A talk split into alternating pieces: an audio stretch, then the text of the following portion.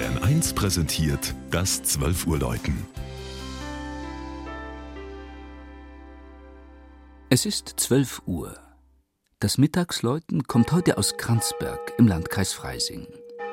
Susanne Zimmer hat sich auf die Suche nach St. Quirin gemacht.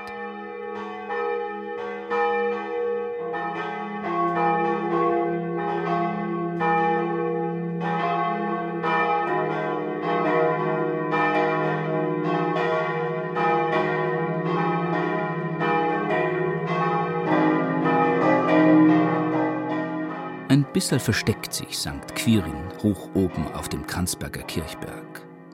Doch es gibt keinen Grund für Gschammigkeit. Schön ist sie die Pfarrkirche, barock, in weiß und gelb, umgeben vom Friedhof. Und sie ist etwas Besonderes. Die einzige Kirche in Südbayern, die Quirinus von Neuss geweiht ist.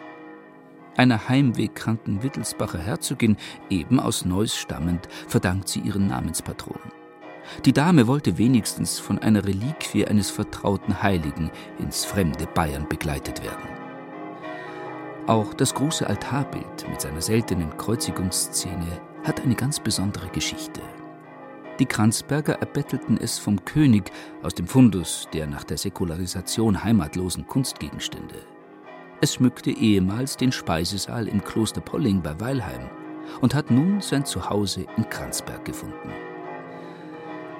Dass man sich in Kranzberg schon immer recht gut zu helfen wusste, beweist auch das Bildnis der heiligen Katharina am linken Seitenaltar.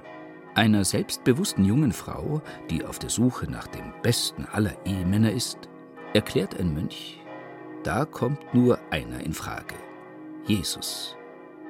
Das Gemälde zeigt die Übergabe des Verlobungsrings. Apropos, sich zu helfen wissen. Katharina gilt als die Patronin der Richter und Advokaten.